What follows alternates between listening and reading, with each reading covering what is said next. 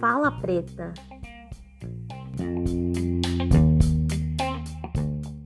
Eu me sinto insegura, meu comportamento muda. Olha só que loucura, eu vivo com medo. Sociedade injusta, é, essa cidade me assusta, mas sou do tipo que luta, eu cansei de ter medo. Eu me lembro da Cláudia, arrastada na rua, de porcos na viatura e flores na sepultura. Sinto ódio por dentro, trago conhecimento, sou empoderamento, mantenho a postura. Eu me lembro de várias que vocês esqueceram, é, nós no fio da navalha, desde o nave negreiro, mas minha voz não se cala. E pro seu desespero eu tô afiando a navalha, eu já nem sei o que é medo. Eu já nem sei o que é medo.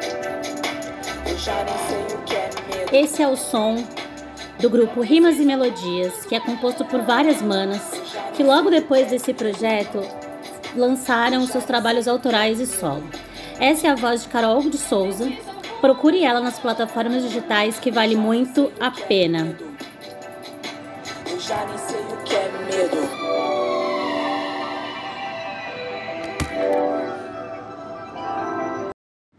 Nesse trecho da música que eu trouxe para vocês, a Carol de Souza ela toca no nome de Cláudia. Você lembra da história da Cláudia que foi arrastada na rua? Pois bem, Cláudia da Silva Ferreira. Ela foi assassinada em 2014 e depois arrastaram o corpo dela por mais ou menos uns 350 metros, preso numa viatura policial no Rio de Janeiro.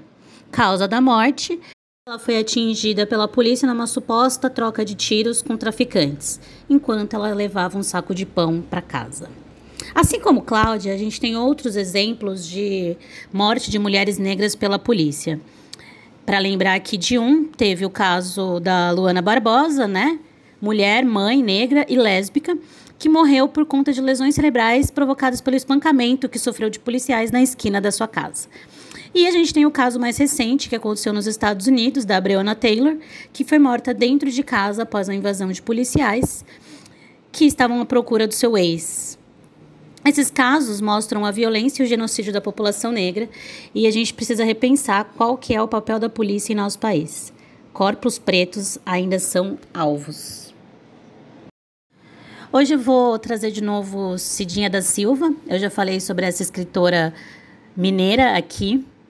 E eu vou trazer o texto dela que chama Quando a Palavra Seca, que está no livro Hashtag Parem de Nos Matar.